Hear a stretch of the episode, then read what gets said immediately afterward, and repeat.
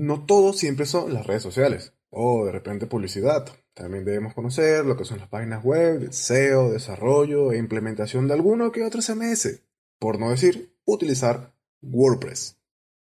Aprendamos de marketing digital, episodio 9. Bienvenido, bienvenida a un nuevo episodio del podcast Aprendamos de Marketing Digital, donde aprenderemos juntos tips, secretos, consejos y más del mundo del marketing digital. Hoy es martes 7 de abril del 2020, ya comenzando la Semana Santa, tiempo de cuaresma, reflexión y estar en casa. Debemos recordar que tenemos que cuidarnos, más que todo por lo del tema del coronavirus, cuidarnos nosotros y cuidarnos a los que queremos. En fin, por todo esto mismo, hoy he querido tocar de repente un tema que no tiene que ver mucho con el marketing, pero sí es importante saberlo. Vamos a hablar un poco de lo que es WordPress, una pasada rápida por este fantástico CMS que muchísimas páginas web utilizan. Bien, lo principal es saber qué es un CMS. CMS por sus siglas en inglés, Content Management System o en español, Sistema de Gestión de Contenidos. Es un programa informático que permite a quien lo utilice crear un entorno de trabajo para la creación y administración de contenido. Es decir, supongamos que tenemos una cochera, un garaje, por ejemplo, como lo conozcan en su país. Y Dentro de esta cochera tenemos todas las herramientas y materiales que necesitamos para crear cualquier cosa, lo que se nos ocurra. Bueno, en este caso, dentro del CMS tenemos todo lo necesario para crear nuestras páginas web. Ojo, los CMS no te hacen el trabajo, no, no, no. Simplemente te facilitan el hecho de crear una página web. Es decir, por ejemplo, tienes necesariamente que tener conocimientos en programación, como anteriormente sí se, sí se necesitaba. Dentro del mercado existen muchísimos CMS, todos pensados para la creación de páginas web y algunos un poco más especializados en ciertos nichos y sectores. Pero entonces, ¿cuál sería el mejor CMS sabiendo que hay muchos CMS dentro del mercado? Bien, esta pregunta es un poquito personal. Depende mucho de cuál es el proyecto, el nicho, de repente cuál sería la temática de la página web, en fin. Pero te voy a mencionar acá algunas características importantes que desde mi punto de vista debe cumplir un CMS para eh, elegirlo, para crear tu página web. Lo primero es que tenga acceso web. Esto es importante, porque si tú estás de repente creando la página web en un PC, una computadora, una laptop, computador de escritorio, en fin, y de repente tienes que trasladarte a otra ubicación, por ejemplo, algún viaje, eh, vacaciones o vas a tu casa, debes tener en todo momento acceso a ese CMS. Y por tanto, que tenga acceso web es súper importante porque vas a poder ingresar a él en cualquier momento, en cualquier lugar y a cualquier hora.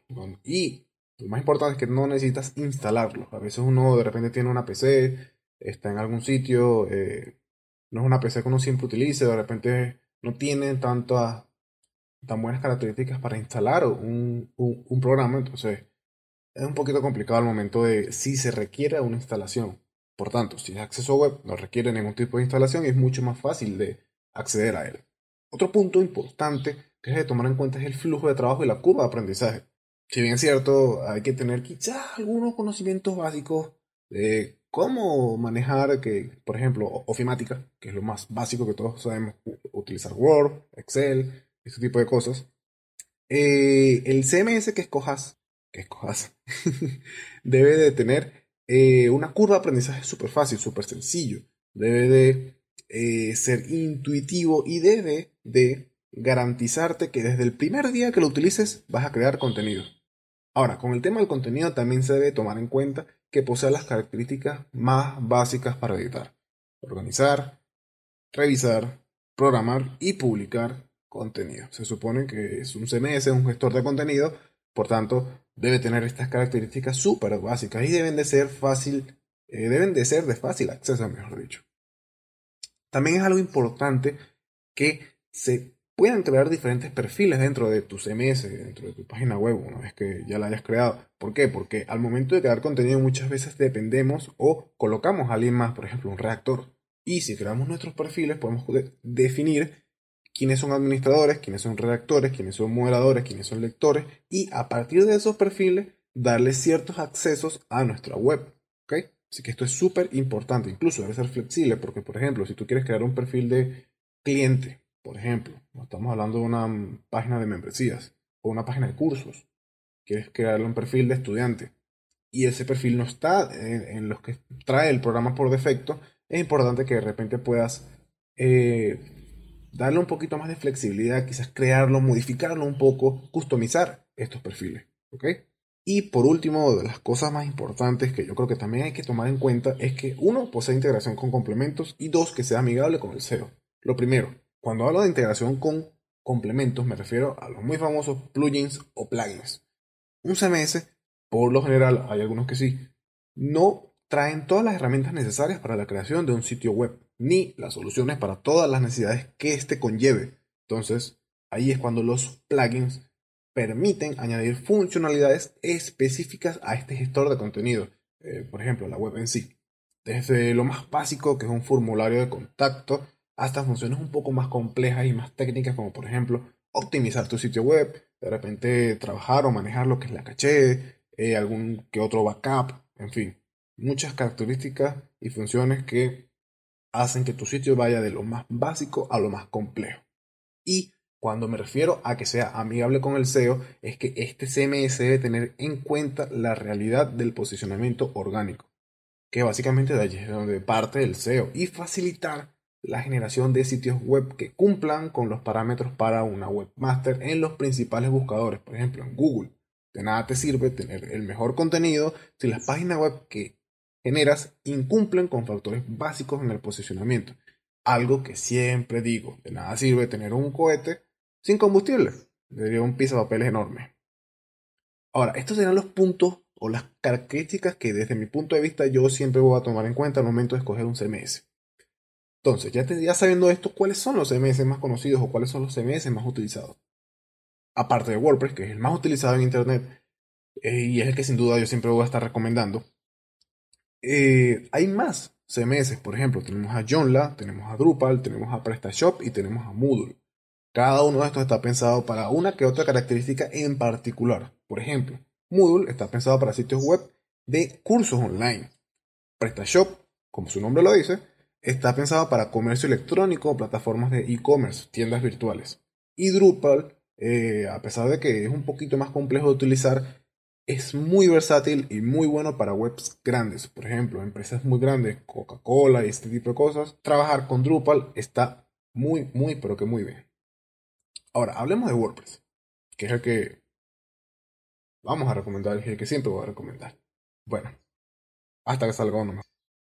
WordPress integra a la perfección cada una de las características que te mencionaba antes. Tiene acceso web, tiene un excelente flujo de trabajo, es súper intuitivo y muy fácil de usar, posee características básicas de edición de contenido, que es lo que te mencionaba también. Puedes crear perfiles de usuario, tiene una infinita, infinita gama de plugins para todo tipo de funciones que, mira, ni te imaginas, una cantidad enorme de plugins y es súper amigable con el SEO. Acá lo importante más allá de todas esas características, desde mi punto de vista es que tenga una facilidad de aprendizaje. WordPress es súper fácil de utilizar. Incluso alguien que no sepa absolutamente nada puede generar contenido desde el primer día. Algo bastante asombroso. Y sabemos que cuando se trata de Internet, el tiempo es súper valioso. Bueno, el tiempo es valioso para todo. De hecho, es lo más preciado que tenemos. Pero cuando hablamos de tiempo, muchas veces lo perdemos o se invierte tiempo en aprender a utilizar una herramienta. Y mientras más fácil sea utilizarla, más rápido podemos llegar a nuestro objetivo, que en este caso sería tener nuestra página web y crear contenidos en ella. WordPress para mí es la mejor herramienta, el mejor CMS para la creación de sitios web. Incluso si estás comenzando, como te decía antes, en la creación de sitios web, este sería el mejor CMS para ti. Ya después, si quieres de repente eh, trabajar en otro, investigarlo, o ya sabes un poquito más y quieres pasarte a otro, bueno, simplemente puedes hacer incluso hasta una migración de todo el sitio web y listo. Pero WordPress, te digo que ofrece todo lo que necesitas para pequeñas, medianas e incluso grandes páginas web. Incluso WordPress es de código abierto y es gratis. Ojo con esto, gratis. Es un CMS gratis, pero recuerda que para utilizarlo debes tener un hosting para tu alojamiento, o sea, para alojar el sitio.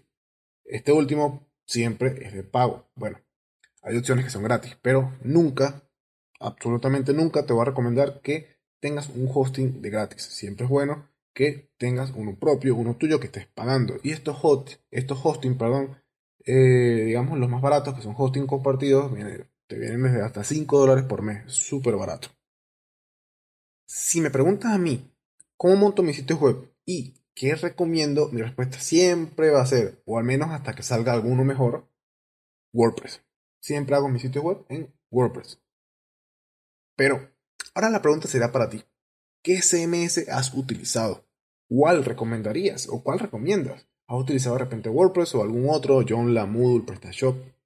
Déjame saber las respuestas a estas preguntas en los comentarios de la aplicación de podcasting que estés utilizando para escuchar este podcast o directamente en la página web.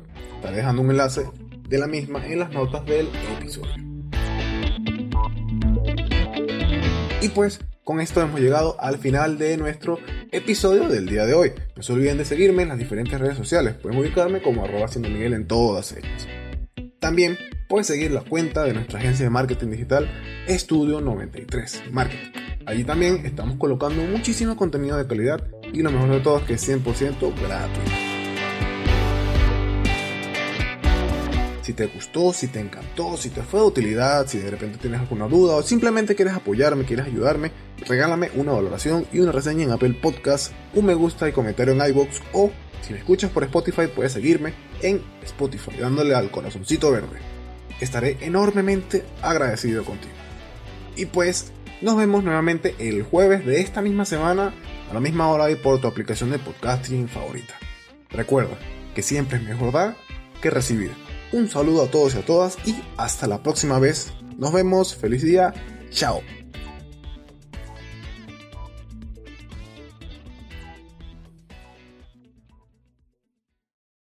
Tome las riendas de su salud con el viaje de una mujer de Johns Hopkins Medicine. Acompáñenos el sábado 13 de noviembre entre las 10 y las 12.15 horas para conocer los últimos avances en salud femenina de la mano de los médicos de Johns Hopkins. Asista a dos seminarios virtuales, desde el cáncer de colon en mujeres afroamericanas hasta los primeros signos de pérdida de memoria. Reúnase con sus amigos utilizando el Zoom. A Woman's Journey es educación sanitaria para todos nosotros. Para obtener entradas para el evento o para saber más, visite hopkinsmedicine.org, diagonal a Woman's Journey o llame al 410-955-8660.